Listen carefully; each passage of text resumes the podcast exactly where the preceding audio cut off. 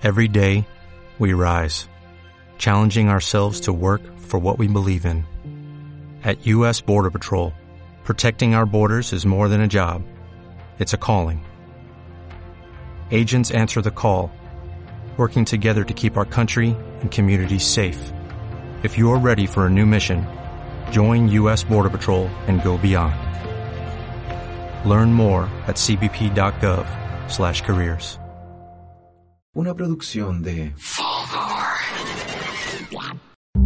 Christopher Hitchens escribió el, 2017 el 2007 un libro que se llama o se titula Las mujeres no son graciosas, como preguntándose. En este libro asegura que mientras los hombres necesitan ser graciosos para atraer a las mujeres, ellas no necesitan el humor para atraer a los hombres. Claramente parece una frase muy simplista, pero ¿podría tener una base científica? A través de la revisión de un metaanálisis eh, realizado en la Universidad de Gales, eh, que se analizaron 28 estudios sobre este tema, incluyen a más de 5.000 participantes, con 67% de mujeres, eh, se reportó que los hombres fueron calificados como más divertidos que las mujeres. En total, un 63% de los hombres consideraron que eh, eh, lo- los puntajes eran más altos cuando se hablaba de ser graciosos en comparación con las mujeres. La tesis con mayor fuerza para explicar este fenómeno es una tesis evolutiva, que habla de que quizás las mujeres seleccionan a su pareja y consideran que el humor es un signo de inteligencia. Es curioso pensarlo así. Sin embargo, y a pesar de estas explicaciones y estos análisis que pueden eh, sacarse como de la ciencia, eh, hay que mirar este, este tema con distintas hipótesis. Una de ellas apunta que efectivamente puede haber razón evolutiva y que se hayan desarrollado más bien eh, el sentido del humor como en el hombre, más que en las mujeres. Pero también podríamos pensar que aquí hay una cosa de género. Tal vez hay razones culturales que han hecho pensar que las mujeres no son tan graciosas como los hombres y le han abierto más bien la oportunidad a estos últimos. Es posible en este caso que la opinión de que las mujeres sean menos divertidas es generalizada porque las fuerzas sociales desalientan a las niñas y a las mujeres a, a desarrollar y expresar el humor, haciendo que sea menos probable que una mujer sea percibida por la sociedad como una persona divertida. En este sentido, entonces podríamos afirmar que el humor es otro ámbito de discriminación. Al teclear la palabra humor y hombre aparecen muchas sugerencias en Facebook, por ejemplo, qué tipo de humor hacen los hombres atractivos. Buscando humor y mujer, en cambio, haciendo este ejercicio, encontré que aparecía como primera opción cuando estás de cuando estás embarazada, cambias de humor.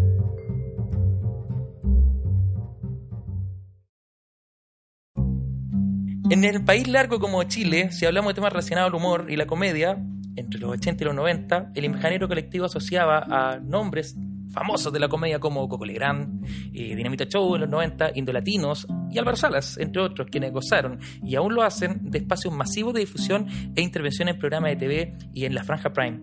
Sin embargo, poco sabemos o poco recordamos sobre mujeres que hayan desarrollado el arte de la comedia y el humor en primera línea y han ido estas mujeres posicionándose eh, con temas tan importantes como la, eh, la eh, denuncia del abuso y la violación, incluso la violación de derechos humanos, por ejemplo con el colectivo de las mujeres por la vida que estuvieron durante la dictadura de Pinochet haciendo también su arte. Pero poco se sabe de eso.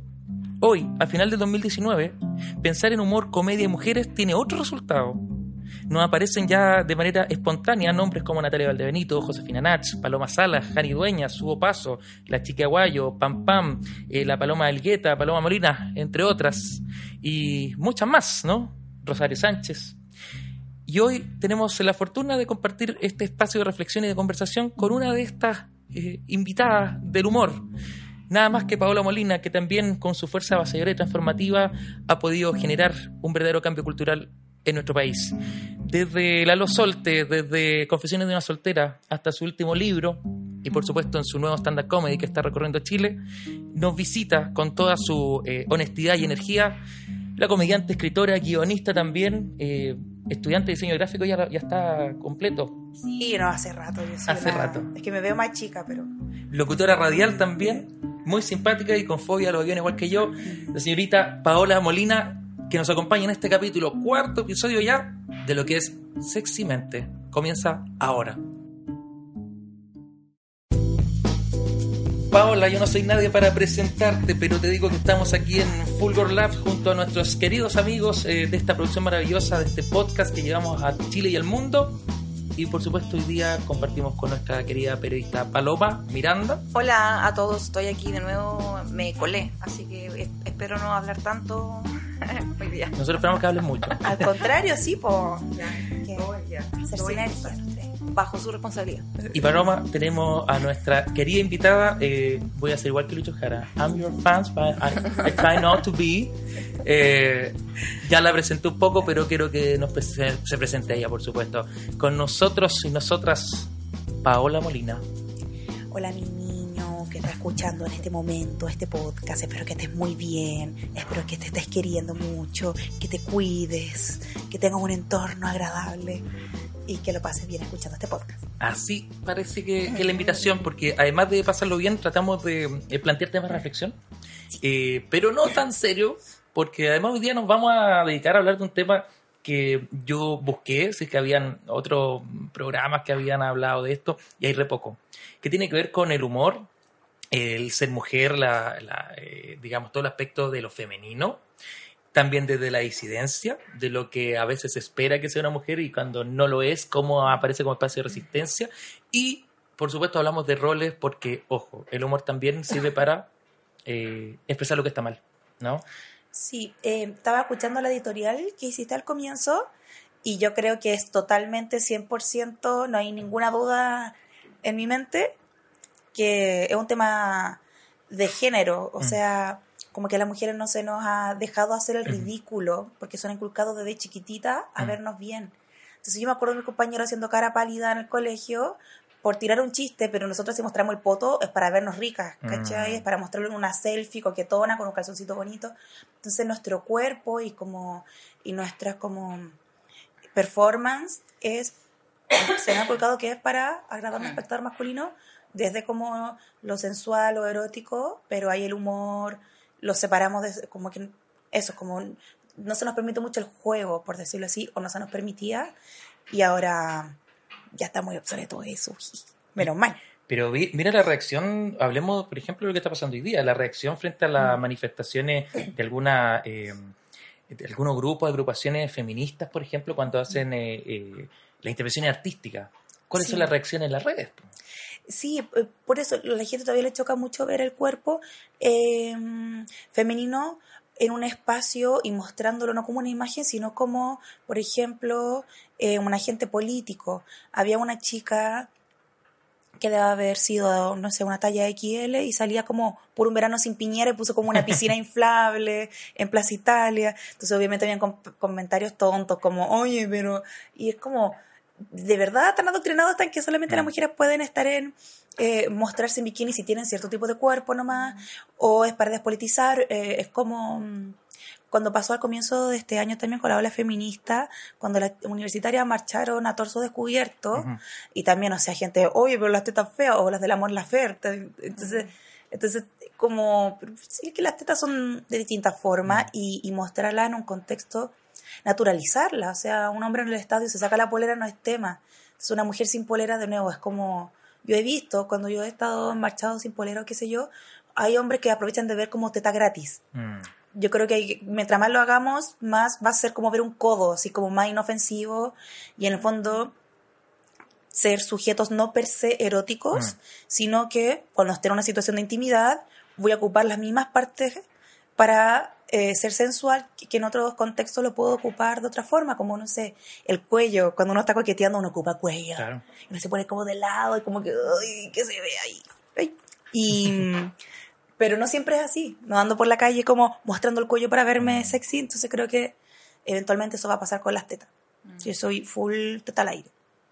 Oye, Y Paloma, hay que mostrarla. Claro, porque Paloma que viene, que viene de una generación quizá, como lo comentáis en el otro programa, eh, donde el tema de la sensualidad de la mujer incluso era, o sea, casi que tenía que escapar solamente por la, por la resistencia en el, no sé, en el punk, en el rock, donde ahí la mujer como que se atrevía a ir más allá porque había una resistencia bastante grande.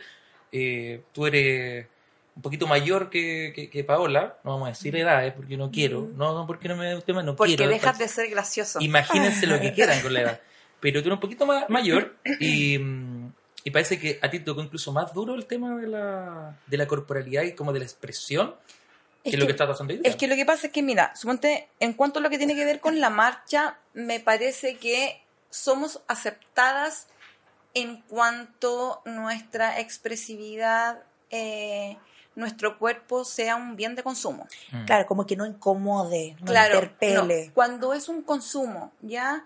Y lo sexy de nosotras es va y es aceptado cuando lo sexy es un consumo, no, no cuando lo sexy es una protesta o por lo similar. Y en cuanto a lo gracioso, creo que eh, no se nos califica de graciosas porque no, no debiéramos de ser políticamente incorrectas. Mm. ¿Ya? Porque lo gracioso va también por el sentido de ser políticamente incorrecto. Si yo me he dado cuenta que yo por lo menos soy graciosa cuando soy políticamente incorrecta porque no se esperan de que yo lo sea.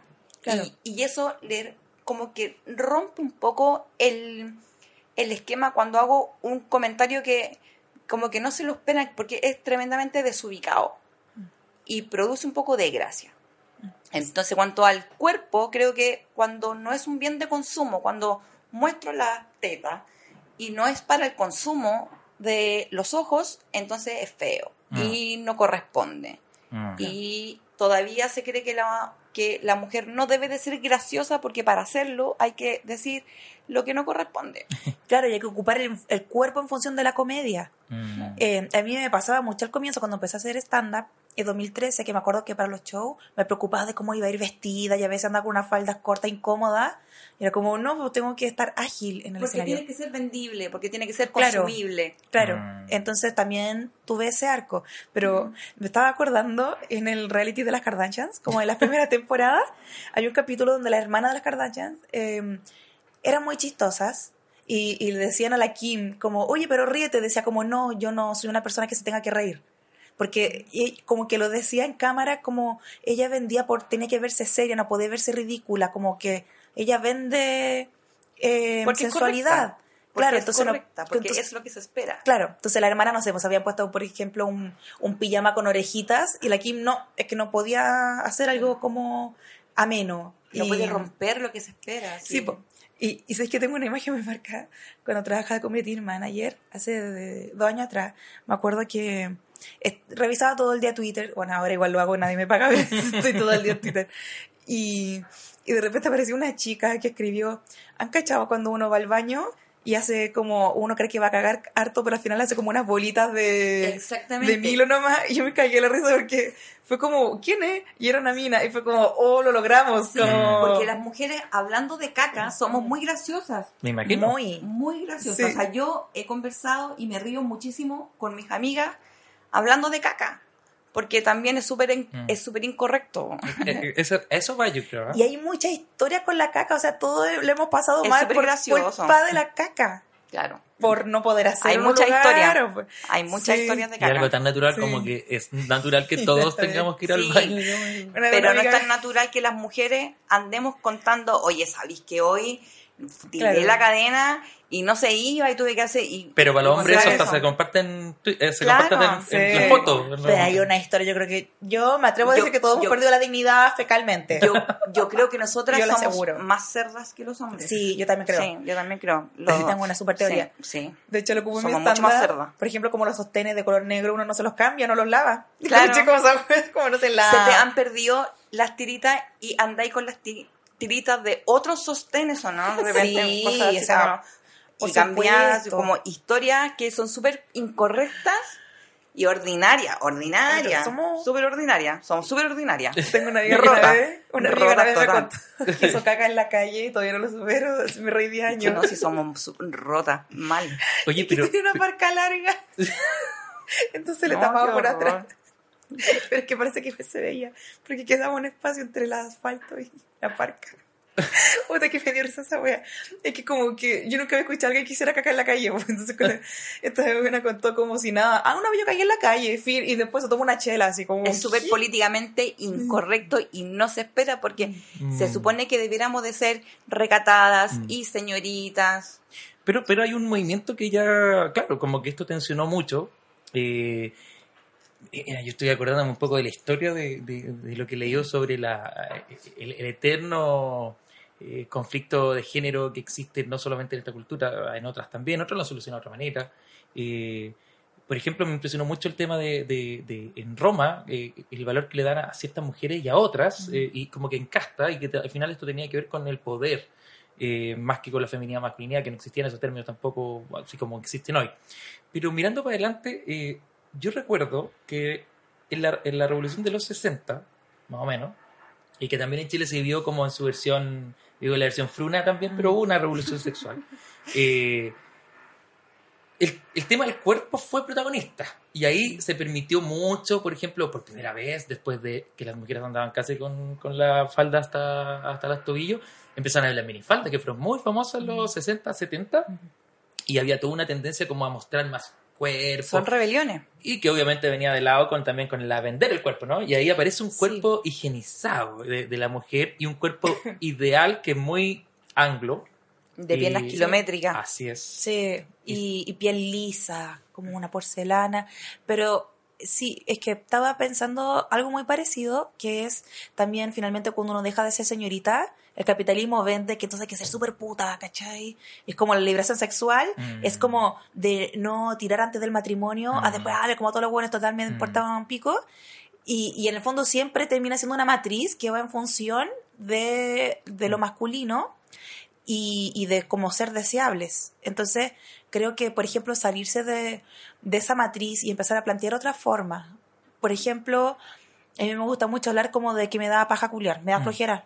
A mí me da flojera. No, hace calor. No, y como que no prefiero ponerme la paja. No, es como que me da lata que llegue alguien que tengo que mantener la cita, pero como empezar a, a- a proponer otras otras formas de, de, por ejemplo, de jugar con lo sexual, que para que no termine siendo de nuevo el binomio puta o santa.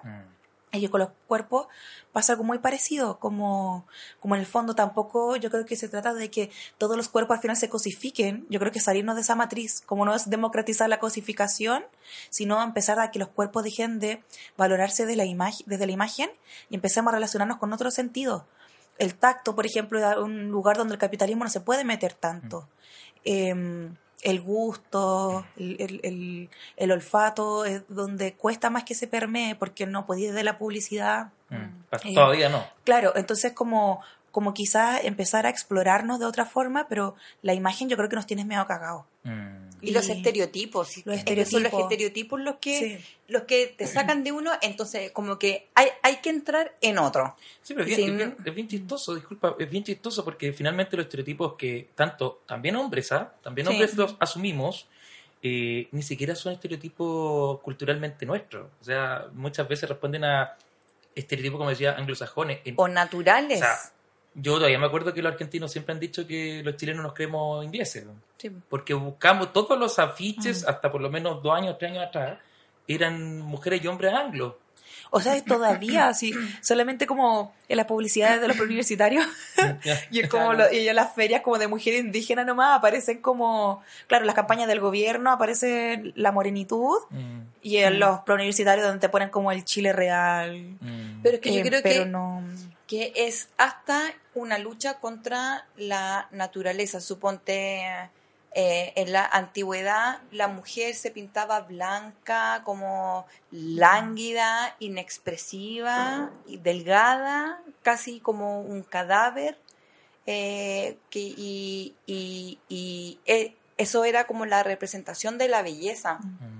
Es que yo me imagino que en, en épocas donde las mujeres no podían hacer mucho tampoco, Ni hablar. por ejemplo, claro, se terminan decorando a sí mismas. Mm. Claro. como sobredecorándose. Entonces, no sé, pues como los griegos que al final no se calentaban entre ellos porque eran inteligentes, tenían debate intelectuales interesantes, pero obvio que llegaba a la casa y no te estimulaba tu pareja intelectualmente, entonces tenía que, que agarrarle de una forma entre quizá más superficial.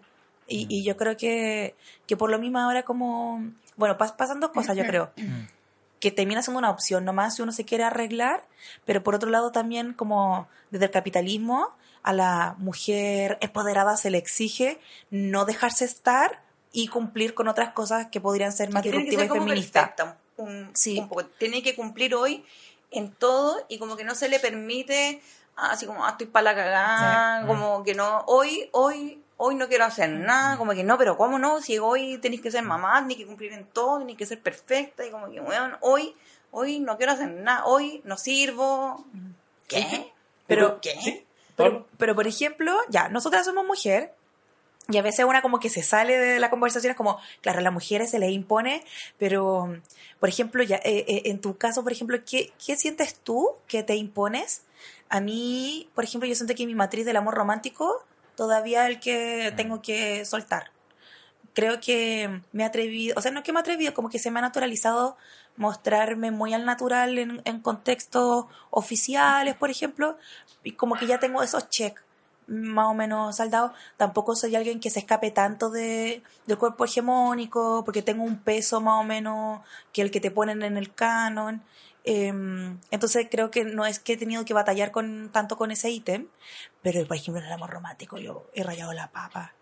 Es como, oh, me pero es como, bueno, no puedo ser feminista y, y estar tan alienada con que este bueno me pesca como yo quiero. Como sé que está mal, me lo guardo, sufro sola, doy la cacha con mi amiga, siendo monotemática, pero um, trato de llevarlo como de un punto más invisible, pero cuesta en el fondo eh, salirse del, de, del mandato y empezar a vacilar la mismidad.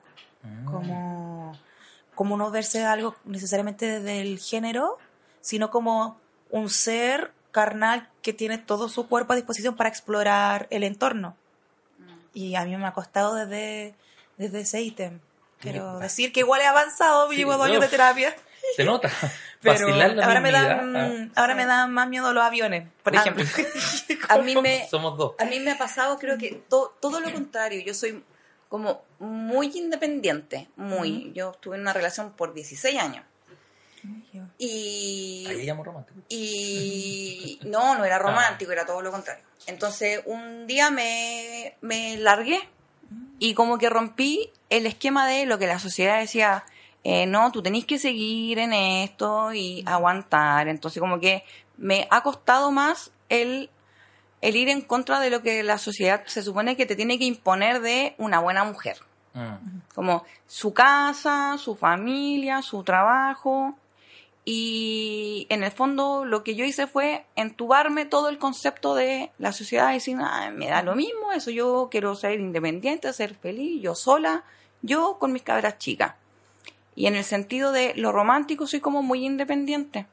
Como que en, verdad, después de todo eso, prefiero trabajar yo sola, vivir yo sola, vivir tranquila, pasarlo bien. Como que yo creo que si hay algo que me pena es que me impongo mucho ser buena mamá. Como que eso es como ah, lo que más aparece, me... apareció el mandato, apareció el mandato, levántate papito. Claro, como que me cuesta asumirme de, de, repente y como que soltarme y decir ya, ya, como que soy imperfecta en eso. Como que es, eso es como más, mm. más, más, pero intento ser más lúdica.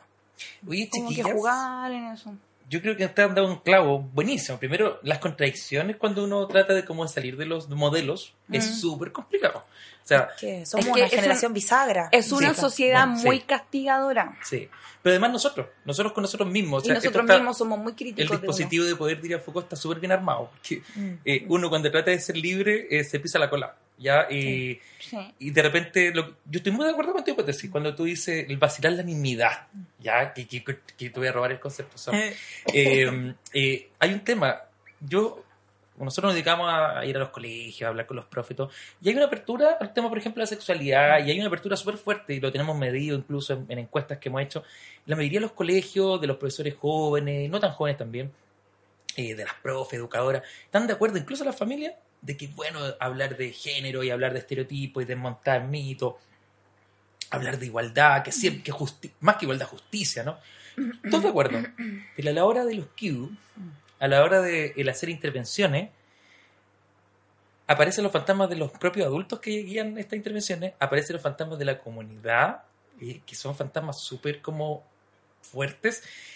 Y ahí quiero meter el tema que, que, me interesa que desarrollemos hoy día, eh, también desde tu experiencia. Eh, a nosotros nos ha funcionado mucho agarrar un poco para la palanca nuestras propias contradicciones, eh, tirar tallas, bromas, reírnos de nuestras propias, eh, eh, como de nuestro esfuerzo de, de, repente ser el mejor profe, la mejor mamá, y no lograrlo, pero y tomarlo de otra perspectiva. Y ahí me parece que el humor muestra muy bien estas confli- estos conflictos dentro, porque vivimos en un modelo, Mm. sorry, estamos en el modelo, ya nosotros somos hijos del modelo igual nomás.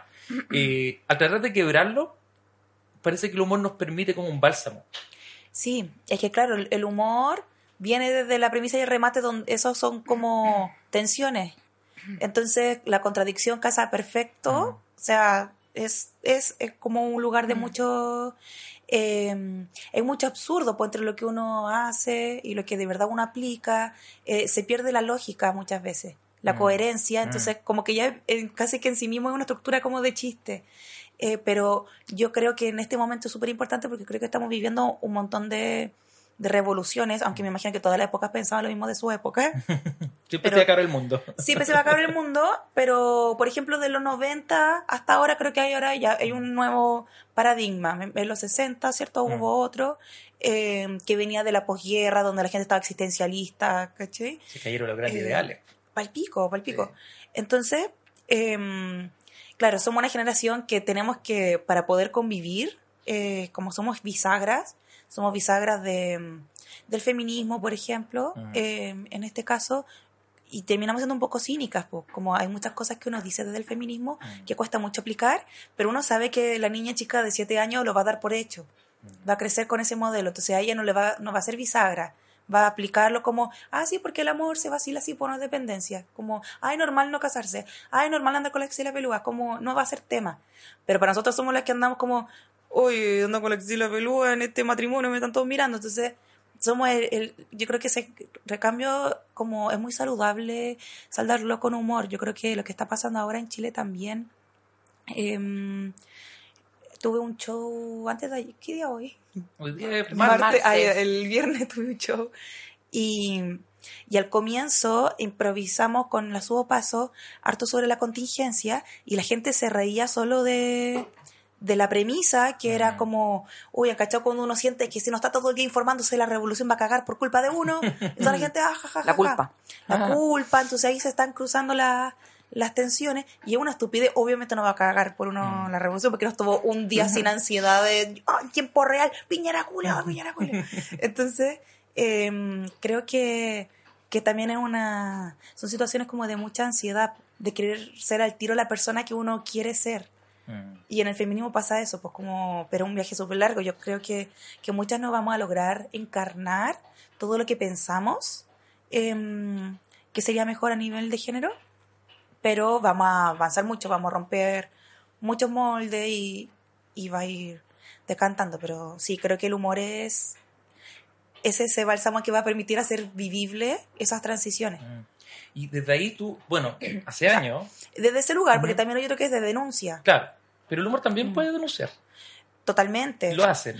Es lo que, por ejemplo, creo que hace un par de años vienen haciendo los comediantes cuando van a Viña, Así es. que sienten que como la televisión chilena es de los grupos de poder, entonces no existe realmente la prensa y la libertad de expresión y nada de eso, eh, ocupan ese micrófono como, oye, tengo que denunciar esto, entonces... Es buena lupa. Claro, es como los políticos son todos ladrones y como ni siquiera era un chiste, la gente está, "Oh", porque necesitaba ahí decirlo de una, desde Mm. un lugar hegemónico, Mm. no desde lo punky, no desde el graffiti. Desde lo de afuera, sino que adentro ya. Claro, desde adentro, Mm. con auspiciadores, con Mm. todo eso. Qué, qué interesante Entonces, eso. Se, ocu- se ocupa también en, en- en esos espacios que son tan transversales Mm. como para que llegue la dueña de casa, Mm. eh, eh, como denuncia, más que para encontrarse con las contradicciones. Oye, Paola, y en eso, ¿por qué hagamos un ejercicio? Mm. Vámonos a Viña del Mar. Vamos, empe- empecemos a escuchar las fanfarrias de esta que uno creció con eh, el panorama del verano era Viña del Mar, por uno que no tenía plata para ir a, a vacacionar. eh, eh, era la semana de vacaciones casi en la casa, Viña del Mar, febrero, y ver como toda la gente bonita la pasaba muy bien. y era un panorama ver hasta la gala, qué estupidez, pero bueno, era, era un panorama. Y, y uno se sentía parte de este show donde desde algunos años empezaron a incluir humoristas.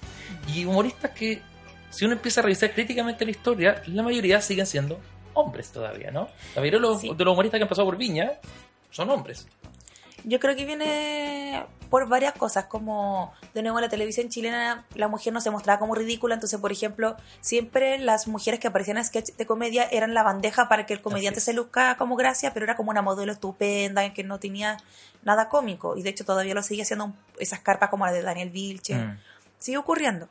Así es. Yo, Eh. yo te puedo decir, por ejemplo, que cuando Happening con estuvo en Viña, hicieron un show espectacular, la gente se volvió loco. Eh, yo hice el ejercicio hoy día. ¿Qué, mujeres había en el Happening? ¿Se acuerdan ustedes? La ¿La Gertrudis. Gertrudis? La, la monona, La Monona. ¿eh? la ¿Qué- Gladys del Río. Y no van a decir que es un estereotipo. O sea, y no, y en general, o sea, la Gertrudis era ya... O sea, sí, pues son la, vie- la vieja pesada, la tonta y la rica buena para Y claro. buena, y, y la rica Sí. buena era como los Sí. objetos. Y bueno, por ejemplo, en el Morandé, el Ah, pues. Siri es como Eri o estupenda, y Siri vaya a ser agente cómico, vaya a ser la vieja pesada. Y todo el chiste va a ser de que eres tan fea, tan fea que... Mm. O tan Entonces, guatona, tan guatona que... que... Entonces, como, no, esa señora con ese cuerpo puede hablar de otras cosas, de la tarjeta VIP, no sé, puede reírse de otras cosas. Entonces, de nuevo, el cuerpo de la mujer termina siendo, completando el chiste. Eh, bueno, por otro lado, también en, en el Festival de Viña en Dictadura, los comediantes ya no era desde las contradicciones ni era de denuncia, era para blanquear la dictadura. Recordaba Entonces- la actuación de. Ay, no, no me acuerdo el nombre de un humorista que imitó a Pinochet. Y que casi que por haber hecho eso, casi que lo iban a, a matar, porque hay, una escena es clásica. Y yo no me acuerdo el, nombre. Usted- alguien lo debe saber lo que está escuchando. Un caballero chiquitito, peladito, que era bien. Sí, sí, no sé por que era como qué. un Kramer de los 80, porque imitaba a una persona del Sí. Kramer de los 80. Y, Y- dijo: He llegado hasta tal, tal. Y, y la gente, ¡guau! Sí. Se atrevió a. Sí, poder. rompió el tabú, Claro. que era que hacerse los hueones. Claro, esa era la premisa. Aquí no pasaba nada. Y, y hay hartos que se hicieron carrera gracias a, esa omisión también. Em, pero ahora, claro, por ejemplo, el Palta Meléndez. Estaba pensando en lo mismo. eh, y que le salía muy chistoso. Creo que de su rutina creo que era la parte más chistosa. Tú sabes que yo hace poco estuve revisando este, preparando un poco el programa. Eh, grande humorista en Viña, es difícil encontrar muy antiguos, pero hay otro. Vila del Palta. Y no sé si ustedes lo recuerdan, no sé si lo vieron. Yo lo vi en vivo, yo lo disfruté mucho. Eh, era chico, pero me acuerdo que igual recibió hartas pifias. De hecho, cuando lo vi, ¿En serio? Sí. Uy, yo no me acordaba que como que había triunfado con eso. no fue tan así. ¿No? No, ve- vean el video, los que Oh, están ahí. Era eh, la época de Megavisión, ¿o no? Cuando sale como Allende, porque lo hizo dos veces, en una imitó como a Pinochet y Allende y en otra eh, hizo solo Allende al final, que fue el más Mm. nuevo, si no mal no recuerdo. eh, cuando sale como Allende en la primera vez, mucha pifia. Y con chistes que hacía Pinochet, mucha pifia. O sea, se notaba que había un, la mitad del público, no Sí. le gustó para nada. Sí. Bueno, después le pegó una patada una vez en una marcha al Palta Belén de que disfrazaba a Allende, le dieron una patada. Oh, Sí, sí, sí.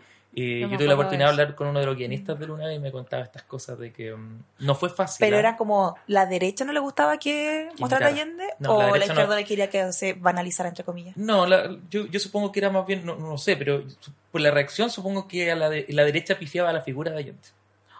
Por estar en el escenario. Sí. Es sí. que la derecha, francamente. Mm. Para todos los niños que estén escuchando, para adolescentes que estén escuchando este podcast, no vete por la derecha, no Se son llama amigos. negacionismo. No, pero claro, her- hermógeno.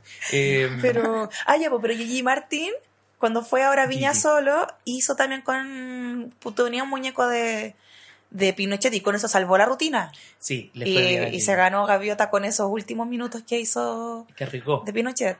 Pero tuvimos, tuvimos también la experiencia. Bueno, el Gigi llegó después de ser Melanie Melame, donde, Sí. discúlpeme, pero el humor de Pero Melanie Melame era. Es que estamos en un momento donde la neutralidad no existe. Mm. Sí. y se le está exigiendo, yo no sé si eso está bien o mal, pero se le exige a los cantantes, A todo el mundo se le exige a los cantantes de trap, se, le- se le exige, y con muchos temas, como tenía un amigo, encru- está, estáis encubriendo a un amigo violador, Mm, o no estáis hablando de lo que está pasando en Chile con la contingencia, Mm. y de derecha y de izquierda, y en el mundo, o sea, a, a los artistas en general, se le está pidiendo eso, y creo que, que Viña, como esta pulsación de como del pueblo en el fondo, eh, también se ha notado eso, como si no vaya a apelar a los políticos a que fuiste. Mm. Como ya aunque no- y se nota cuando los, los comediantes no lo tenían genuinamente en su rutina y lo agregan igual. Sí. Lo agregan como aunque sea más panfletario, pero es como hay que sí. sí, El check, por Sí. último. sí, hay que tenerlo. Es como quedarse callado es estar a favor del poder, no es no existe la neutralidad. Eso es muy interesante porque si es que nos suspenden el festival este Ah, año, yo creo que sería apropiado que llevaran a, a comediantes, por ejemplo, ya, Jorge Ali lo hizo la zorra, porque como que vaticinó toda esta weá. Mm. Impresionante. O sea, todo, todo lo tomó todos, todos.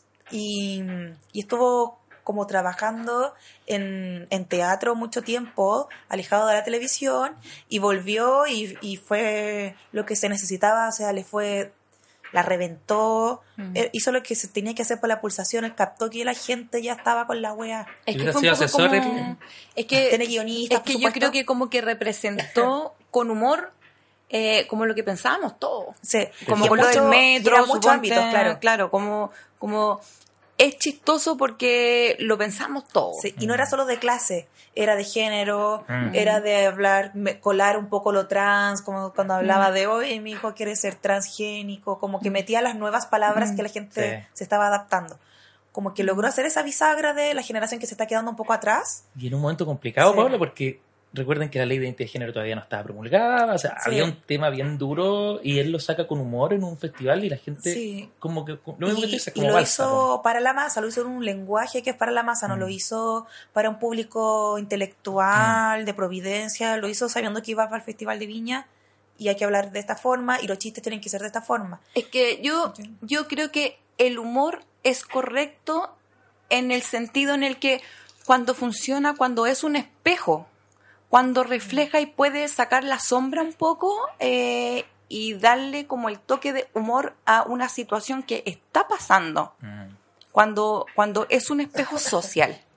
Y, y sirve como, como terapia un poco porque la, porque la gente puede verse un poco como en lo reflejado, o sea, como sí, ¿sabes que Es una cosa que, que, que efectivamente es, o sea, Es chistoso porque a mí también me pasa. claro, es como- claro, y es y funciona como, como un exorcismo, un Mm. poco así como, ay, sí, es onda, eh, me pasa, le pasa a él, le- y es como, cha, jaja, es como, sí, estamos, estamos todos en esto. Estamos, eh, yo creo que eso es importante, y la sensación de, ¿sabéis que estamos todos en esto? Mm, todos lo vemos, sí. y ahora algo lo dice, que yo me acuerdo, yo creo que ustedes también lo vieron, la rutina de Ocaroe, muy Sí. aplaudida en el Olmue, creo que fue, Sí, cuando hizo la de, la de los Mm. noticieros y el en el ojo, eso fue Sí. en Olmue. Y esa, eso yo siento, después de todo esto, que venía representando un sentir que ahora lo vemos en las calles, que lo vemos en, en esta eh, explosión social. Pero eh, lo sentíamos en las casas. pero ya se sentía. Sí. O sea, cuando él lo hace y todos nos reímos y todos aplaudimos, y dije, eso es, sí. es porque ya lo sentíamos, Sí. lo estamos viendo tal cual como lo representó de una manera súper poco correcta. Pero, pero me pasa lo otro también, eh, que seguimos recordando grandes actuaciones de artistas hombres, ¿ya? Mm. Pero también hay un sector que ha hecho un trabajo extraordinariamente grande y aquí me voy a tu experiencia porque tú estás ahí en las tablas también, con, con- con toda esta generación. O sea, desde, desde el gran acierto de Natalia Valdebenito en Viña, yo creo que dio vuelta el tablero. Sí. Y ahora ya, ya na- no se habla de la inclusión de la mujer, sino que se habla de las humoristas y los humoristas en la misma calidad. Incluso se espera más de las humoristas mujeres en muchos Sí. casos. Bueno, claro, por ejemplo, en el último El Mue, a la Belenaza y a la Chiqui Aguayo le fue muy bien en comparación a sus colegas hombres y fue muy transversal. O sea, lo que hizo la Chiqui, o sea, Mm. creció un montón desde Viña, como que captó cómo trabajar en festivales. Muy bien, en festival televisado. Claro. y lo hizo la raja, o sea, yo me reí, o sea, se reía, eh, había como risa muy transversal y no era importante mucho que fuera mujer. Mm. Entonces logró convocar desde, ella habla más desde la clase, por ejemplo, y desde trabajar en televisión, entonces era muy chistoso, pero fue muy bacán el hecho de que sea mujer no, no, no fuera, mm, eh, o sea, como que se universalizara en el fondo. Pero aquí quería hacer un- una cosita adelante, Ujú. que creo que lo que estamos hablando de ser políticos eh, en el humor y todo eso, eh, también son necesidades de los países. Chile, de nuevo, como tiene un nivel de conservadurismo en, en sus medios tradicionales y lo, lo más masivo, se le exige un poco o se espera que el comediante sea el que venga a arreglar esto Mm. pero hay mucho humor absurdo, humor surrealista, que son muy buenos, y acá en Chile también hay muchos de esos comediantes que no logran tanta... mm, logran convocatoria, pero no logran tanta repercusión, porque la necesidad que hay en Chile es que toda la gente esté como remando como por el pueblo, pero por ejemplo en Estados Unidos muchos especiales de Netflix Mm. no están hablando de Trump y, y están hablando de, no sé, haciendo humor de, uy, salir por la escalera y al final y te lleva a un lugar que es pura imaginación y que no, no tiene un, un fin más que eh, el absurdo y la risa por la risa, que también es muy importante. Y en Chile, un país tan depresivo, Mm. también reírse por reírse es súper legítimo. Entonces eh, es interesante también ver como en qué espacio van apareciendo los tipos de humor. Por ejemplo, yo creo que yo estoy haciendo stand-up desde el 2013, ya siento muchísimo menos necesidad de hablar de feminismo, Mm. porque ya hay tantos libros feministas y, y tantos blogs y páginas y, y- y- y campañas que, que estoy hablando de, de, de mi sobrino que es facho, un niño de cuatro años, que como, como que uno se va saliendo de la necesidad que, Mm. que va. Entonces, eh, me imagino que por eso es que para el Festival de Viña de ahora va a ser particularmente importante ser político y esperamos que en unos años más podamos ver monólogos que hablen sobre la muerte, Mm.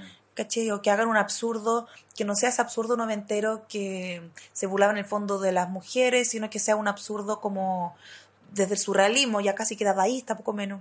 Mm. Entonces, eh, ir eh, ojo al charque con, con esas necesidades también. Y, y creo que es bonito, ¿cachai? Cuando uno ya puede ir jugando con unos temas que ya se han ido saldando. Mm. Por ejemplo, en Estados Unidos hay harto chiste de hecha por comediantes mujeres sobre la violación. Sí. Y acá en Chile todavía no, porque hay tantos problemas con eso. O sea, denuncias que, que no quedan que en todavía nada. está muy abierta la. Sí, la. Claro, entonces uno elige, uno sabe que, es- que uno lo puede hacer. Yo sé que yo puedo hacer este chiste que se me ocurrió, pero sé que no lo voy a hacer en todos los bares. No lo voy a hacer si pasó un caso que está en las noticias. Mm. Voy a esperar el momento en que ese absurdo se pueda entender como es absurdo para no tener que estar después explicando el chiste. ¿Te, te ha pasado alguna vez eso? Como que por algún chiste o algún tema que tú sientas que, con todo respeto, lo hiciste dentro del humor, la gente lo haya interpretado de otra manera y te hayan pedido explicaciones. ¿Cómo dijiste eso, Paola? ¿Tú qué? Sí, pero em, trato de no sobreexplicarlo y es como no, no hago nada al respecto. Es como el, es Y- lo- el precio que voy a pagar por decir este chiste que quise decir. Sí, humor Porque- igual. Claro, porque creo que también autocensurarse como por, por seguir el público va quitando creatividad y en el fondo uno se vuelve, va dejando de ser artista y va siendo más em, en función de intereses de gente. Creo que, que es todo muy, no sé, como que uno se va nutriendo del público y el público también se va nutriendo de uno. Mm. Entonces, no sé, una vez hice un chiste sobre em, aborto, que lo hice varias veces, lo dejé de decir porque ya había cumplido su ciclo nomás. Y a veces la gente queda como, oh, no me acuerdo exactamente el chiste, pero se trataba de eh, que yo estaba a favor del aborto, entonces eh, a mi amiga embarazada le metía como pastilla y al final terminaban abortando, era como el aborto no deseado, una wea así. Era- estaba construido más corto, más simple, entonces era quedaba como un absurdo, era un absurdo, demasiado que que no está basado en ninguna situación real. Eh, y se entiende porque yo ya venía hablando de no y el aborto, entonces venía yo hablando como ah, aborto libre y las tres causales no son suficientes.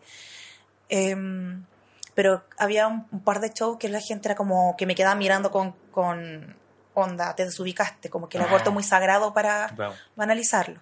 Entonces ahí me las comí nomás y las remé después con otro chiste.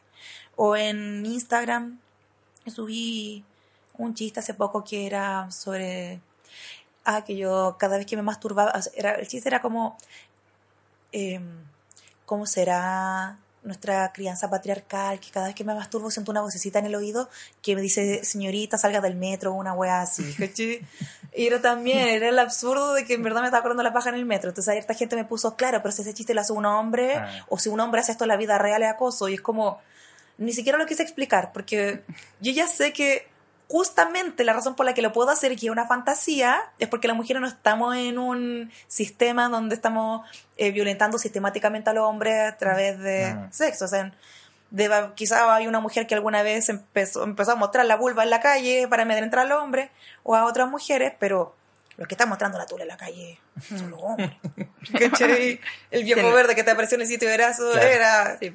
Entonces puedo fantasear con eso, pero digo ya, pico, si lo tengo que explicar, si alguien le dio risa bacán, pero no lo voy a bajar, pero no lo voy a explicar tampoco. Es el precio de nuevo de...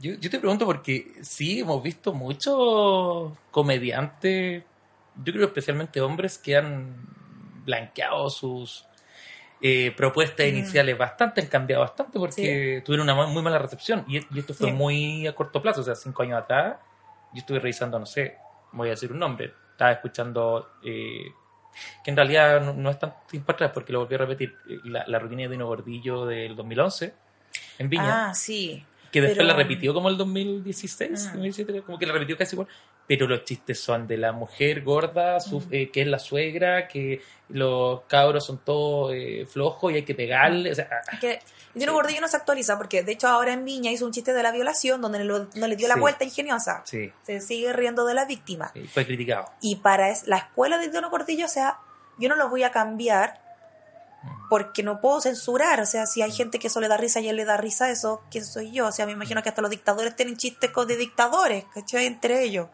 Em, solamente que tiene que haber, si eso va a ser una opción, Mm. el resto de los comediantes tienen que ser distintos. Las otras noches de festival. Mm. Tiene que haber mujer, tiene que eventualmente, tienen que llevar a, otra identidad de género, Sí, tú- tienen que llevar gente trans. Si tú si fueras la directora del Viña 2020, un, un Viña que va a tener menos presupuesto, claramente, eh, ¿cuál sería tu parrilla ideal hoy día en el Chile de hoy para hablar de humor, pero que a la vez pongamos temas eh, en en contexto social y que evitemos todos estos temas machistas que siempre reinaron?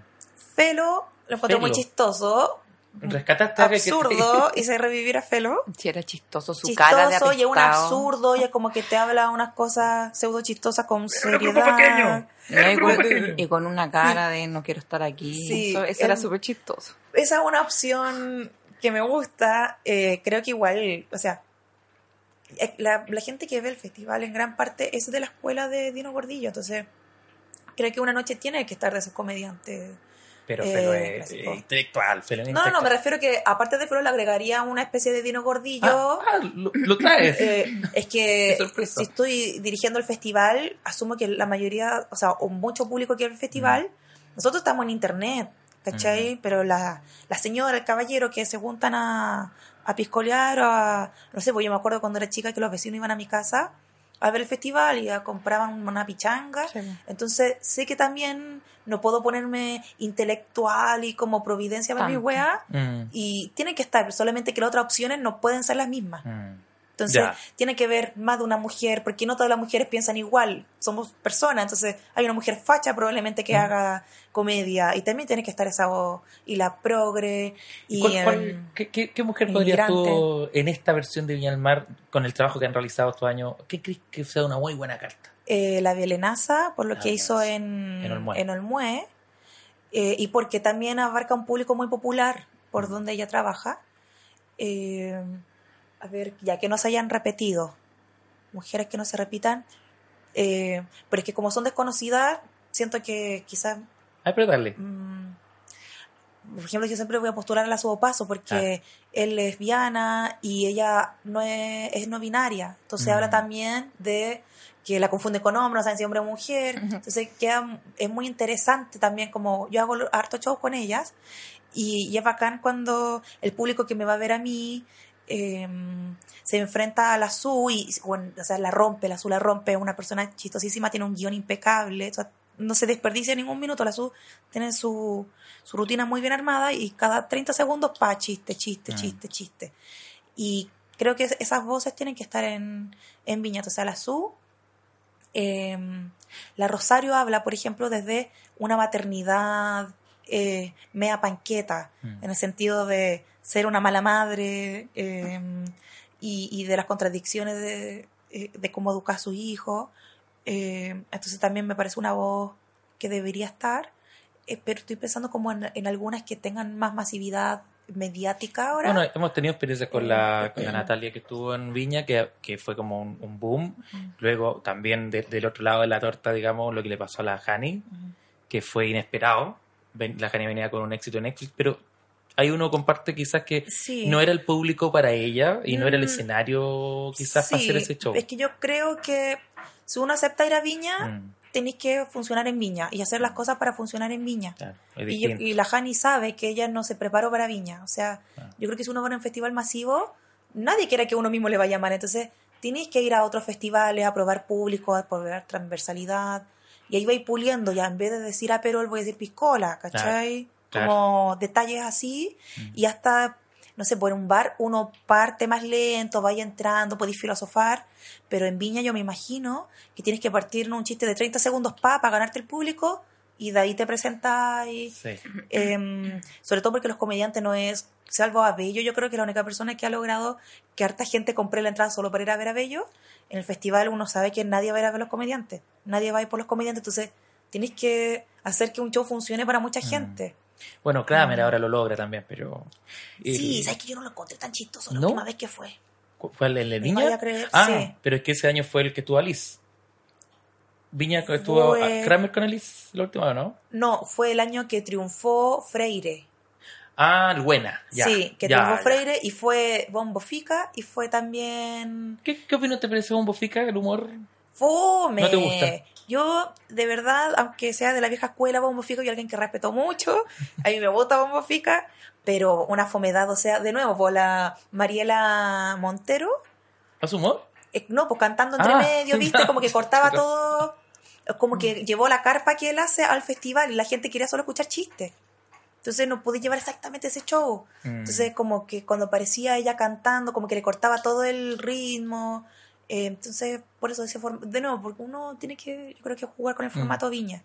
Espérate, estoy pensando, ya, una mujer que Que vaya a romper Sean así ahora. bien mainstream, ya, porque la nata ha llenado todos los caupulicanes, Pero o sea, yo creo va que a lo volvería funcionar a hacer. siempre, Sí, va a romper Pero, siempre. pero por el momento, porque este año están hablando de que va a ir, eh, ¿cómo se llama esta actriz que reconocía que ahora está haciendo stand-up? Ah, la Javiera Contador, Sí, ¿qué le, va a ir, parece? le va a ir la raja. ¿Sí? Sí, la le, va a ir, le va a ir muy bien. Es una persona que convoca muchas miradas. Eh, es bien de centro en el sentido de que se va a identificar la mamá o la mujer o el chileno común y corriente, entonces va a convocar mucho. Yo creo que si va, le va a ir súper bien. Oye, y tú, desde tu experiencia como también eh, desde el mundo artístico y guionista, tú, tú- tú- hiciste alguna serie, así que te manejas también en el tema de producción. Eh, si fueras productora del festival, ¿estarías asustada con que eh, en la noche de las mujeres chilenas pueda pasar algo, pueda haber discursos que hablen de todo esto que hemos hablado? eh? Estoy en contra de esa noche. A ver, dime. No puede haber nada más discriminación positiva que tener una noche solo para Ujú. mujeres. Es como la noche de la chilenidad. Como, bueno, se puede mezclar con los artistas internacionales bacanes. Como aislarlos. Sí, no, está lleno de, de artistas chilenas bacanes. O sea, eh, la Denise Rosenthal debería estar con Ozuna, no sé, como a la par. Mm. No, no creo que sea... en- Como no, encapsulada. de- sí, Mm. para nada, para nada. O sea, no, no, el- el- me parece innecesario y es como un poco incluso infantilizar. O sea, ahora retrocediste, el otro año no se hizo, lo que tienes que hacer es llevar 50% de artistas hombres, 50 mujeres. Mezclada. Mezclados, sí. Que un día haya dos mujeres y un hombre, otro día que se mezclen. Que sea como lo, como lo normal. es Como, Sí, con la vida Sin misma. pegarse como, ah, vamos a hacer esto como un gesto. como, oye, Sí. estamos haciendo esto para que Sí. todos Sí. vean Porque- que ahora... Sí. eh, Ahora somos súper porque- inclusivos. Claro, porque entonces me está diciendo que la otra noche no van a haber mujeres. Claro. ¿Cachai? Entonces no, no tiene ningún sentido. Claro, ¿no? Y después Creo además me empecé a competir qué rating tuvo esa noche Sí, con el otro. es que pasaba por Es que el- da para eso. Sí, pues pasaba la noche de la chilenidad que no iba nadie, que se Mm. veía pelado. Sí, es yo me acuerdo porque yo vi a María José Quintanilla. y porque me gustaba la María José Quintanilla, Es porque buena. Maipucina como una. Oye, buena. Maipucina. ¿Tú, sabes- tú has visto el show de María José? Tiene un discurso súper, bueno, tiene un, un guion eh, donde ella hace un discurso bien como tirado al feminismo, pero como para la señora que ve el matinal. Entonces es bien Sí, adecuado. eh, por eso como creo que todas esas miradas como ya es que yo estoy pensando a nivel de festival, no Sí, sí. necesariamente lo que a mí me gustaría, porque ah, por mí que no sé, obviamente que vayan puras bandas que nadie conoce, O regias. pero o sea, bueno, sería la zorra, imagínate. Pero el festival es para esas señoras, ¿cachai? O sea, uno ya tiene sus festivales. Mm. Ya tenemos, no sé, Lollapalooza, Fauna, como que hay otros lugares donde vamos a encontrar nuestras bandas que nos gustan. Es más, pero mm, Pero esto es más masivo. sí, y, y también tiene como, apela un poco a la nostalgia, como de juntarse Mm. como con en- o los vecinos o con la mamá a picotear y ver la wea. Mm, juntos. ¿Cachai? Es para el caballero que no te va a Lollapalooza y a, y a Fauna y que, Sí. y, que, y que ve esto por la tele. Sí, iba, iba a decir que, y que como que, recuerda. Iba a decir que Viña es como un espacio familiar, pero me acordé que Álvaro, de que Alberto Plaza dijo eso, así que no lo voy a decir. Claro. Puede ser que es un espacio donde todos cabemos. Y de que, oh, bueno, Alberto Plaza, como que le bajaron un show, parece. Más de O uno. sea, uno de los triunfos de esta revolución. Para los jovencitos que están escuchando. Sí. Que cante la vida. Seguimos. Sí, Eh, bueno, mira, habla- empezamos hablando súper serio de que cosas así como de como- género y todo, y ahora terminamos hablando, analizando el Festival de Viña SQP. ¿Qué onda? Oye, pero es que. y pelando a plaza. Es un tema entretenido el Festival de Viña. Es, Sé que, que- es parte de la idiosincrasia de nosotros Es que que éramos, ¿no? ¿sabes qué me pasa esa cosa como.? No A mí me carga sé. el Festival de Viña, soy súper- A mí como que me gusta pelarlo. Es como, no como. Es como, ay, me carga, pero me carga decir que me carga, ¿cachai? Y me carga decir cómo sería mejor. No lo invisibilizo. Te pasa que sí, ah, qué lata está el Viña, igual lo dejé ahí. Por ejemplo, sí, po, yo he visto el Festival de Viña cuando, bueno, cuando vienen los reggaetoneros, a mí me gusta el y Yandel, lo más reggaetón, grande. eh, algunos eh, cantantes chilenos cuando tuvo Nano Sten, por ejemplo. Bueno, Eh, no, no. Pero como que los veo, los veo, no, no reniego de eso. Por ejemplo, la Teletón no me convoca nada, ni siquiera lo pelo, no me interesa, no, no existe. Pero el Festival de Viña me produce lo que me produce los días de elecciones. Que tengo todo el día la tele prendida. Y Morbosa. cuando, sí, y cuando empieza el conteo una de, morbosa. el- lo- los gritos de los votos y están las viejas peleando a la apoderada. Puta, que me gusta esa Puro transmisión. morbo, puro morbo. De ahí me La encanta ir a pelea votar, soy y como la- cívica. Claro, como hay siete Ah. instituciones del país que me gustan. Mm. Me gusta el día de elecciones, me gustaría ser vocal de mesa. Yo creo que para el plebiscito me voy a ofrecer. Yo ya me Eh, inscribí como para una cosa en que ¿quieres hay que vocal? participar. No, es una iniciativa para, para participar, ya sea en campaña, no sé qué. ah, como, claro. ¿dónde se inscribe? Yo estoy... No me acuerdo, lo vi, lo vi en Twitter, hay que buscarlo, pero es Mm. se puede participar o en reuniones o difundiendo, en campaña o en apoderado de mesa. Y, Ah, bacán. y a una que le gusta el drama y esas cosas. Sí, o claro, sea, es que imagínate por una ansiosa como yo ver cómo Sí, sí, voto sí, cuando, fue Piñera Guillén. Claro, sí, uno- Es como los penales. Pa- Sí, Sí, así como. Sí. Gol, gol, palo.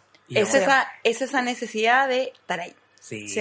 Entonces, eso me provoca viña, como que no, no lo tengo vetado del todo. Yo sé que funciona como el hoyo y todas esas cosas las sé, pero como me aso- lo asocio como algo no entero con mi barrio, entonces me cae bien. Te cae bien, pero te cae mal. Pero no me, claro, o sea, claro, es como, Mira. sí, una relación extraña. De amor-odio. Sí, Hablamos a la vez y se salió como una mezcla, pero yo justo le digo que escribiste un nuevo libro de eso tú, Paola. ciudad satélite. Ciudad satélite. Eso habla de tu infancia. Sí, o sea, eh, no está tan enfocado como en mi infancia en particular, sino como de la vida de barrio. Y ocupé como ciudad satélite para sacar como arquetipos que salían de ahí y, y escribir historias que están basados en, en hechos reales, pero busqué las que pudiesen universalizarse, como que no fuera un diario de vida en el fondo. ¿Está a la venta ya el libro? ¿Está, ¿Se puede A encontrar? la venta mi niño desde agosto. Sí, yo se pregunto porque a veces se Desde agotan. agosto. Estaba agotado, ahora sale Ah. otra edición. de- Y bueno, hay un capítulo que se llama La culpa de Pinochet y que hablo de cómo la generación que nos crió, nos crió como con los traumas de dictadura, Mm. entonces eran los papás del chancletazo y del castigo, Mm. porque venían como desde eh, la cultura del maltrato. Sí. Y de por qué los fachos pobres, en, en el fondo, no había que decirlo así, que son egoístas, Mm. porque les costó mucho. O sea, mi familia es, es lo que uno podría decir facho pobre. Y bueno, sí, pues si están trabajando desde los 14 años, 12 años algunos, eh, no queréis que después al resto le cueste menos, porque te Mm. hiciste como de tu sufrimiento como una bandera de orgullo. ¿Cachai? Como que te definió. Claro, o sea, y me imagino porque había muchas mujeres, por ejemplo, y porque todavía hay muchas mujeres en contra del aborto libre. O sea, una persona que tuvo que ser mamá sin quererlo y que ya toda su vida está condicionada por eso, me imagino que le debe producir un dolor como, oye, o sea, que pudo haber sido mejor, Mm. ¿cachai? Pudo haber sido la vida más fácil. Entonces, hay una generación y una clase social también que, que la vida la tenemos como asociado al sufrimiento. Mm. Y cuando uno, y como de creer que la vida es luchar y se van a gloria esa wea, pues como de vivir el Mm. luchar, y yo creo que la vivida antes era muy de esa corriente porque venía Mm. de eso, como que todo me costaba. Como que pico. mientras más te cuesta, más la raja Sí, es, po. Mm. Sí, po. y uno se acostumbra bacán. a eso. Yo Sí, te po. juro, Mm. como que en mis terapias también veo eso, como que me acostumbré a la precariedad y me autoprecarizo. Mm. Entonces, no sé, pues había muchas pegas que era como la- las cobraban muy, muy por debajo de lo que otros colegas que, Mm. Y te que- sacáis la chucha. Sí, Sí, y, y, y porque sentía que siempre tienes que estar en la incertidumbre económica, Sí. ¿cachai? O pasándola como el hoyo, como ya a niveles estúpidos, como voy a empezar a hacer esta pega que se entrega mañana a las 10 de la noche para pasar de largo, ¿cachai? Como buscando el pasarlo mal, El autosabotaje. sí. Sí. Y ya como que no sé qué se acabó, quiero salir de esta wea. Y cuando voy al cementerio a dejarle flores a mi mamá, como que le digo, como, ya mamá, como que con- conmigo se acaba esta wea de. Es que no se nos enseña como a pasarlo bien y a Sí. disfrutar de las Sí. cosas. Bueno, Creo que Especialmente a las mujeres por un tema de género, Sí, se le sí. enseña a sufrir mucho más, Mucho y, a, más, y a sentir y a el sacrificarse y a Sí. postergarse. O sea, al pico, o sea, a mártires. postergarse mucho. Desde la imagen de Mm. la María que inmaculada, ¿no? Que, que ella se entregó a ser madre. Oye, pero sí. Hay una visión ahí que te, que te, que te adoctrina un poco y, eso lo podemos... eh, bueno, yo he estado leyendo el tema y, y no necesariamente era tan así, pero se tomó así, ¿no? Y, y después esto se expande y al final, eh, hasta con el tema que es lo que empezamos a hablar al principio, el cuerpo, la sexualidad, se le niega muchas veces solo por el hecho de ser mujer en sociedad, a que tú puedas hablar de eso, a que puedas festinar con eso, a que puedas burlarte de ti misma, porque eso no, eso es pasarlo bien contigo, Mm. vacilarse el sí mismo. Y no se puede, porque eso significa que estás tomando la vida demasiado ligera cuando la vida debe doler para que sea valorable. O sea, y el Mm. neoliberalismo se sostiene en que nadie se puede sentir bien consigo mismo y por eso tienes que consumir placebos para sentirte mejor, sobre todo las mujeres, que es como vernos bien con todo lo que implica desde una cirugía hasta la ropa, em, la dieta y, y muchos otros lugares. Eh, pucha, iba a decir algo, Nancy, se me fue la onda.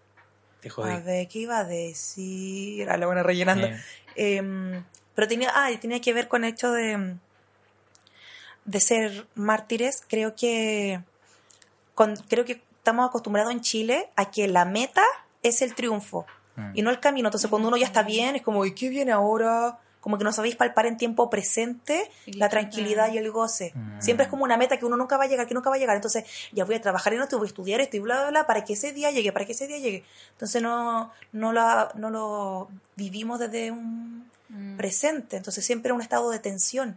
Yo creo, y hasta una teoría inventada a base de nada, pero como que los países igual tienen como un rasgo psicológico genérico, Mm. en general. Yo creo que en Chile somos muy ansiosos, pues. Mm, mm. Y somos muy autoboicoteadores con todo lo que lleva un- una personalidad ansiosa, que se boicotea para mm, perpetuar el estado de incertidumbre y para perpetuar el estado de victimismo y para perpetuar el estado de... eh, de, de, de- de pasarlo mal, pero hashtag lo damos vuelta, entonces ahí siempre luchando Y yo encuentro que somos súper Sí, culposos. al pico. Mm. Y Yo siento de verdad que esta revolución de ahora es como de esas pruebas como ya que tanto hemos aprendido, seguimos siendo cíclicos, ¿cachai? Y mm, entonces estamos con la generación que no tuvo el reparo de dictadura y que ahora está reviviendo estrés Mm. postraumático Mm. y, y que a veces amarillean en el sentido de, filo, si lo, si lo que va a traer orden son los militares, sáquenlo, pero no es, no es de facho, es de, de verdad tienen miedo y Mm. prefieren que todo siga como está a sufrir de nuevo consecuencias que no terminaron en nada. Sí. ¿cachai? Mm. Y nuestra generación, que ya crecimos fuera de dictadura muchos, eh, o éramos muy chicos, Tú naciste justo en el año 90. en el 90, Justo ahí. en febrero, así, con el win en el Estadio Nacional, yo estaba naciendo Cuando allá. el general le hizo el desprecio, ahí estaba. Ahí, ahí estaba yo weando, ahí estaba yo, nací por cesárea. Y mm, entonces creo que, que sí, está bueno como empezar a romper ciclos, atreverse a romper, yo creo que esto es un romper un ciclo, pero también es como qué precio estamos dispuestos a pagar, Mm. porque es un proceso muy largo y romper un ciclo es caos. No sé si, o sea, yo creo que todos los que hemos roto ciclos como atreverse a terminar o una relación, o salirse de una pega que no te gusta, o salir de la carrera que no te gusta, es mucha angustia previa porque se viene, se viene y quieres postergar ese momento de crisis. Mm. Y la crisis en sí es como el quiebre de gente que te va a decir que esto está mal, de sentirte mal, de que a veces las cosas no son exactamente como las planeaste con la decisión nueva.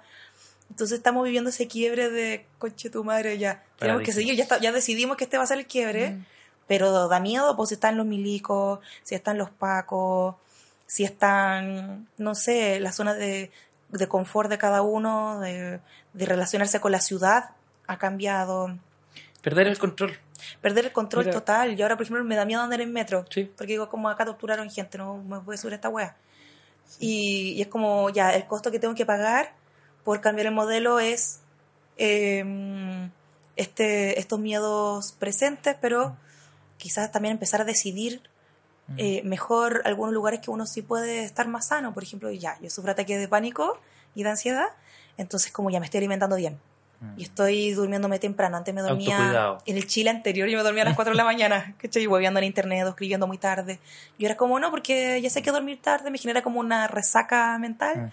Y ahora no se puede tener resaca mental porque hay que estar alerta. Mm. Entonces, me estoy alimentando la raja, así como que no estoy comiendo carbohidratos porque me deja como el cuerpo pesado, ¿cachai? Hinchada, entonces Todos como... como livianito ahora, porque igual sí que se va rascando. Pa'l pico, sí. Con zapatillas siempre, como- ya nadie usa tacos. Y Es que como después del terremoto Porque- que pasó eso. Sí. No, y, la- y las mujeres, yo creo que ¿quién usa taco ya? Ninguna. Yo creo No, que está ya obsoleto. que como que las mujeres guardamos los Mm. tacos, los vestiditos desde 18 Mm. de octubre, Sí. que ninguna se pone taco.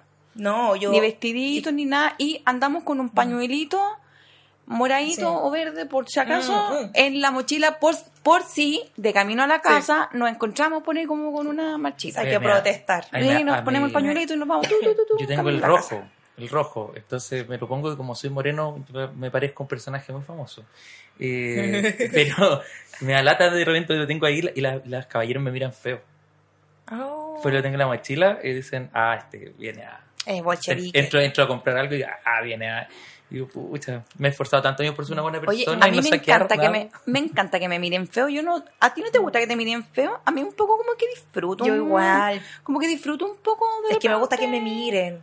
Como que me Sí. gusta, por lo mismo hago los oficios que tengo. Pues como, mírenme, mírenme. Por Sí. favor, atención, atención, Oye, atención. y como para Pero- ir cerrando... Ay, pero, sí, pero si quieres saber algo del pañuelo nomás, que no sé si te pasa que cuando uno anda con el pañuelo verde o pasa alguien en bicicleta con el pañuelo verde, uno es como, oh, amiga, como que yo saludo a toda la gente con el pañuelo verde. Sí. Sí, es como buena compañera NL. Sí. Sí, no, como- ya, a mí me complica que- que, que, se, sale, se salen las leyes que están promoviendo. Ya tener pañuelo es un signo casi de, de- delictual. Entonces yo digo, bueno, ¿y con qué me voy a tapar si cuando paso por Salvador la lacrimógena dura como 10 días? No sé. Está, Está brígido, sí, sí. es brigio. Entonces, bueno, eh, quería decirle que pues, hemos, no se han dado ni cuenta tal vez, pero hemos estado como Creo- hora y media. ¿En serio? La- No, Sí, mentira. Mira, mira la hora. Uh, no, y me decías como, ¿de qué se trataba este capítulo? No sé.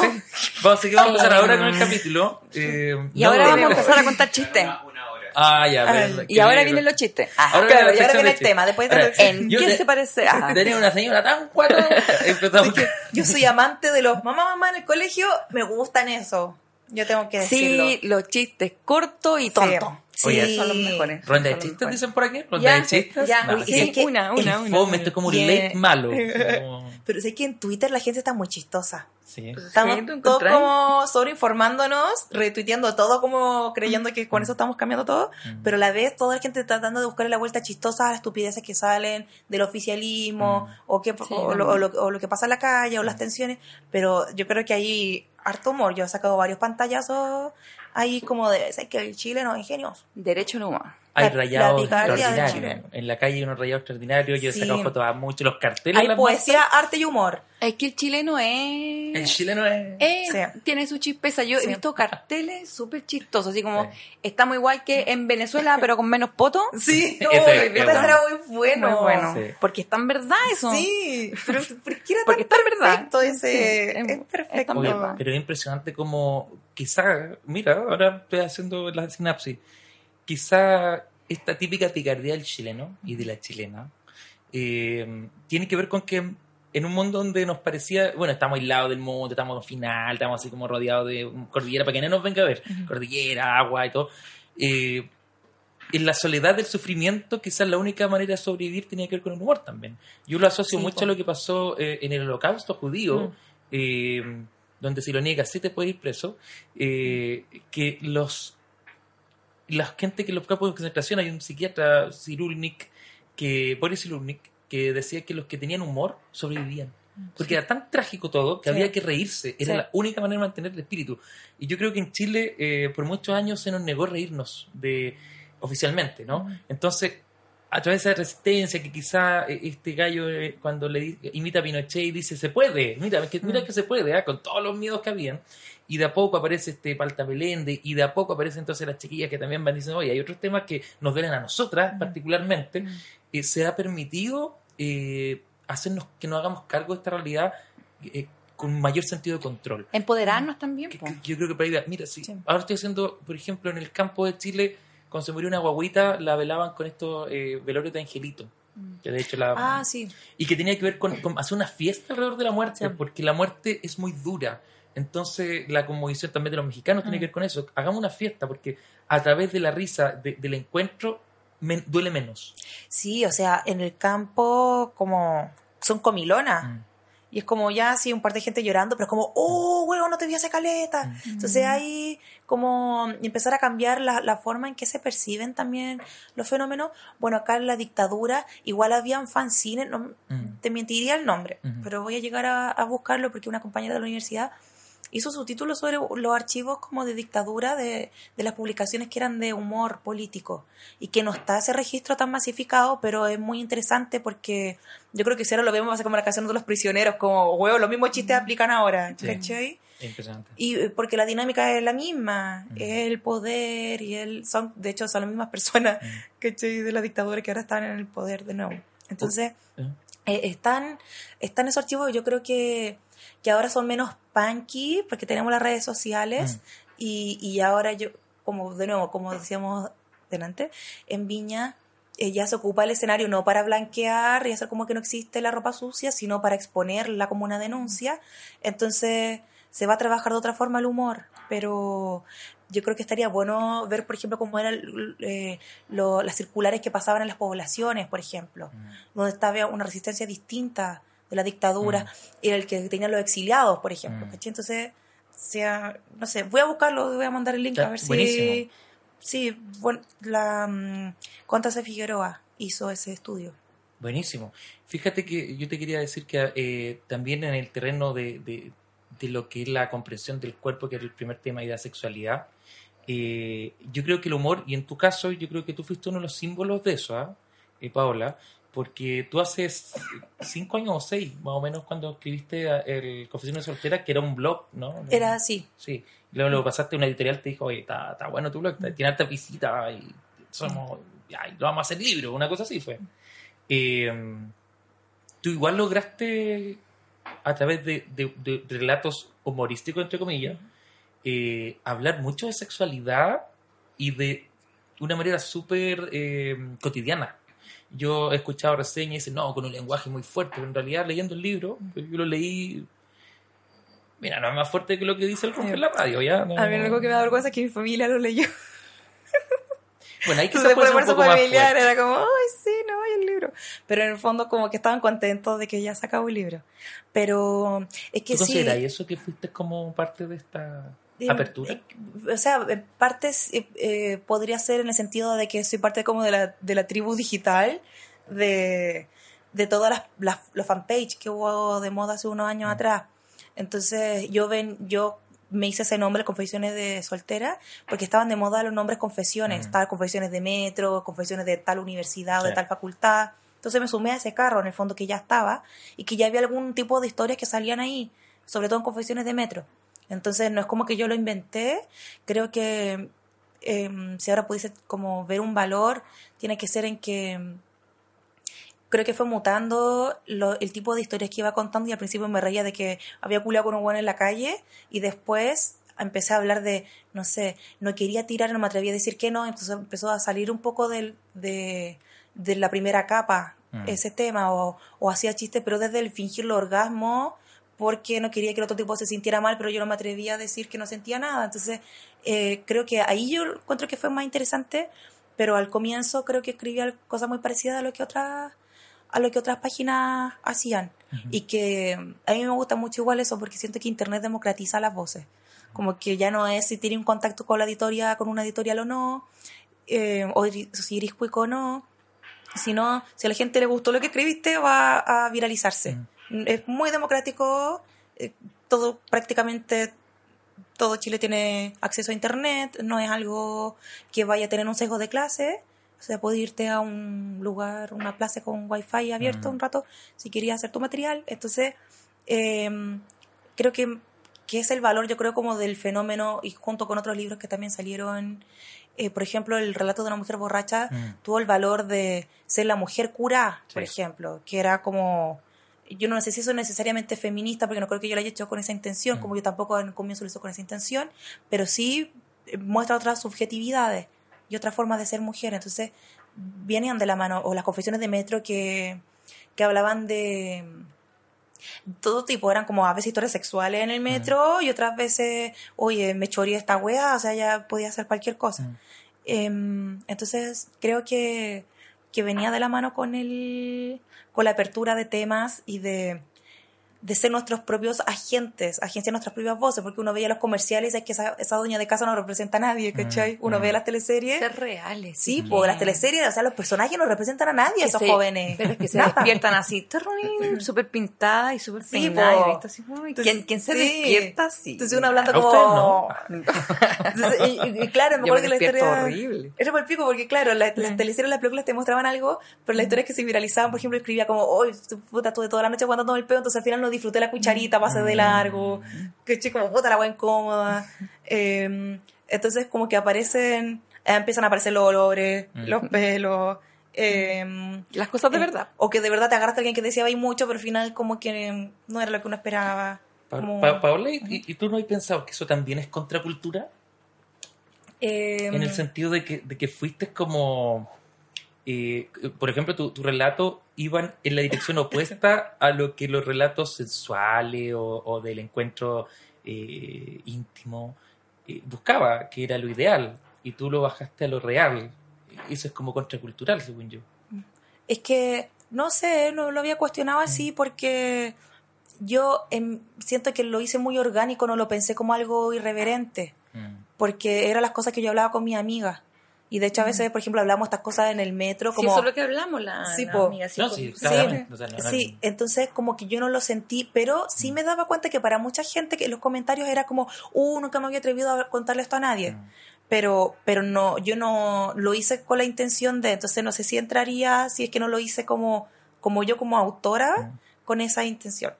O, o vale más como solo toma, no sé. mirándolo desde afuera, yo podría pensar de que tu libro, junto a otros que tú también nombraste y a otras experiencias que han ido saliendo después, hay libros espectaculares de gente muy joven, blogs y, y, Sí. y ayudaste en Instagram, hay buenas páginas, eh, han generado eh, que muchos jóvenes hoy día tengan una cercanía a temas del cuerpo, la sexualidad, la feminidad, el feminismo. Ah, pero, pero se me quedó Sí. Mm. la Camila Gutiérrez, por ejemplo. Ella abre, de hecho, como para todos, todos los que empezamos a escribir en internet, ella es la que abre, yo creo que ella es la precursora. Mm, Y hablaba desde eh, ser bisexual, mm, entonces era quizás la diferencia es que ella era cuica, entonces también rompió un poco la imagen del cuico, Mm. pero a la vez siento que quizás de mi lado era como era como el pueblo, pero y hablamos en algunas veces hablamos algunas cosas parecidas, pero yo creo que ella es como la que que parte con ese esquema. mm. Sí, porque yo veo hoy día en los colegios otra forma de hablar de sexualidad. Veo hoy día eh, chiquillas, tomando lo que hablé al principio, eh, mujeres que hacen humor extraordinariamente libre y extraordinariamente cercano a su propia vivencia. Eh, veo hombres que tienen mucho más cuidado respecto a los remates de sus chistes que en algún momento todos nos enseñan a decir que la mujer tal, el hombre tal, tal, tal.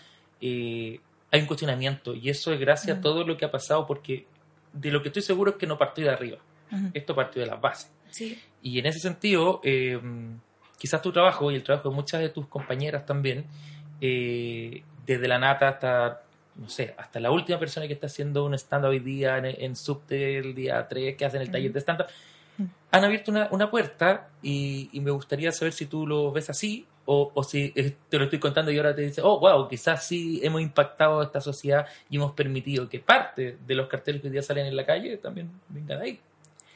Eh, sí, es que yo creo que es como toda una sincronía, no, no creo que nosotros como autores en singular, sino que como que en todo el mundo funciona que las redes sociales se viralizan entre que muy rápido y también sin las señoras eh, desde las sufragistas y antes, ¿cachai? Como que cada vez se va normalizando llegar a un, a un nivel de libertad distinto, entonces eh, no es como que esta generación rompa algo, yo creo que es gracias a la que, o sea, para mí obviamente era normal haber entrado a la universidad, pues no era tema, entonces Mm. como las que se atrevieron antes, las que la pasaron mal, las que tienen puros compañeros hombres, ¿cachai?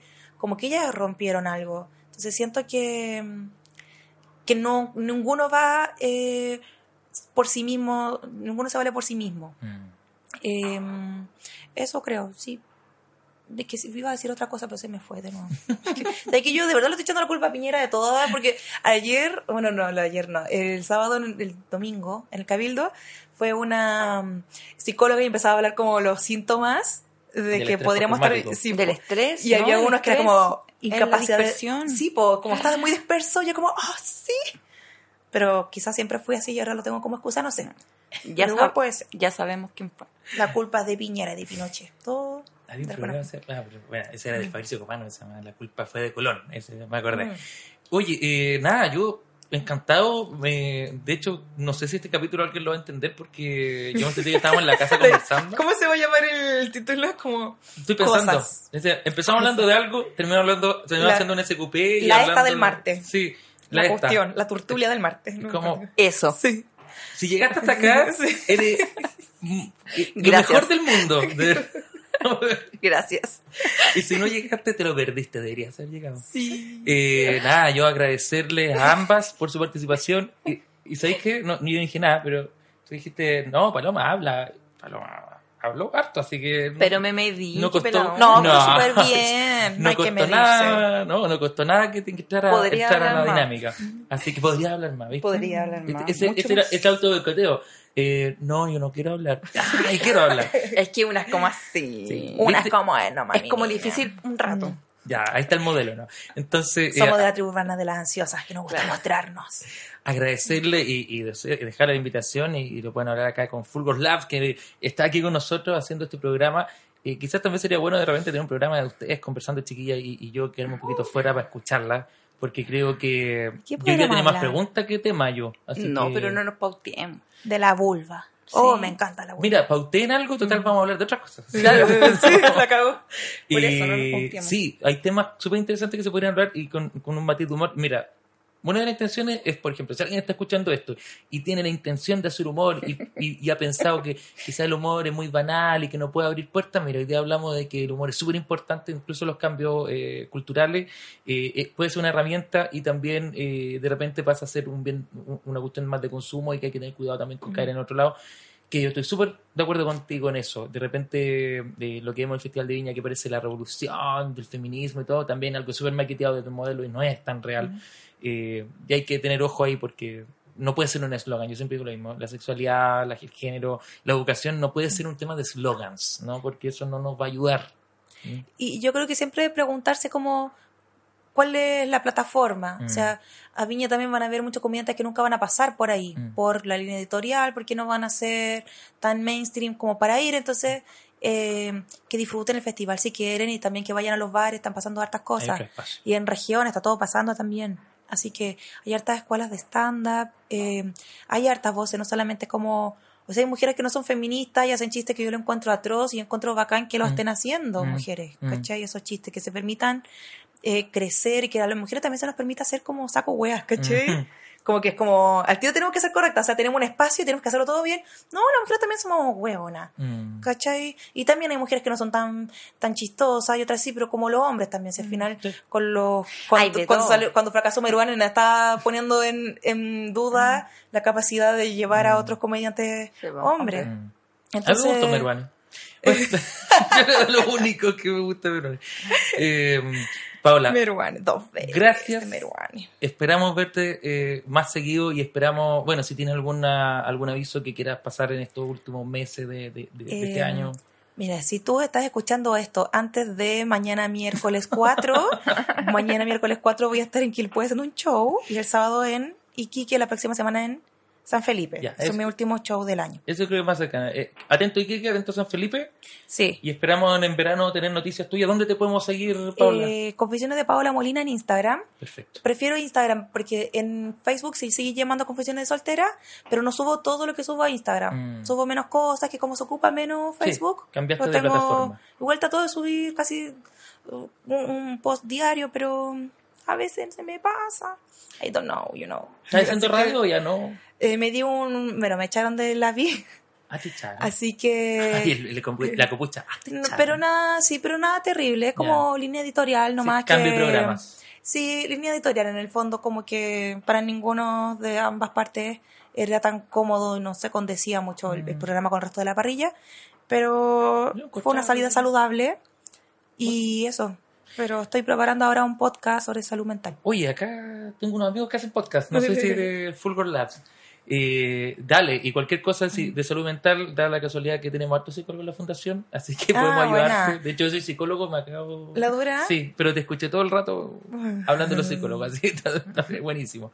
Eh, Y la idea, claro, si podemos ayudarte en salud mental, súper. Y si tú puedes seguirnos ayudando desde la vereda de lo que es la, el arte, de lo que tú haces, maravilloso, porque queremos hacer esto mismo, hacer los puentes. Hoy día un, momento para construir puentes y no esperar que nos construyan, eso digo yo. Y Paloma, eh, agradecerte tu participación ahora cada vez más activa, me gusta. A ustedes por eh, invitarme. No, pues tú eres parte de la casa. Y a quienes me escuchan también. Gracias. Al fan club de Paloma, síganla, Paloma Fans. No, no, de la Paloma Mami, era así. no, que nadie me siga, por favor. No, no me sigan, no me sigan. Paloma Madre eres tú, ahora Sí. es Paloma Mami. Sí. Eh, y nada, los que están ahí escuchando, el que se quedó, de verdad, gracias. No tengo nada más que ofrecer, pero eh, nos vamos contentos, felices y muy agradecidos. Próximo capítulo vamos a hacer cierre de la primera tanda de temporada. Vamos a pensar en algún tema interesante para plantearlo y da lo mismo el tema porque vamos a terminar hablando de otra cosa. Muchas gracias por escucharnos. Chao, chao, chao. Hasta la próxima.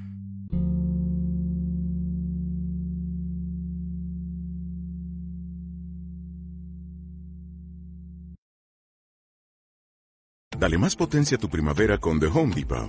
Obtén una potencia similar a la de la gasolina para podar, recortar y soplar con el sistema OnePlus de 18 voltios de Ryobi desde solo 89 dólares. Potencia para podar un tercio de un acre con una carga. Potencia para recortar el césped que dura hasta dos horas. Y fuerza de soplado de 110 millas por hora. Todo con una batería intercambiable. Llévate el sistema inalámbrico OnePlus de 18 voltios de Ryobi. Solo en The Home Depot. Haces más. Logras más.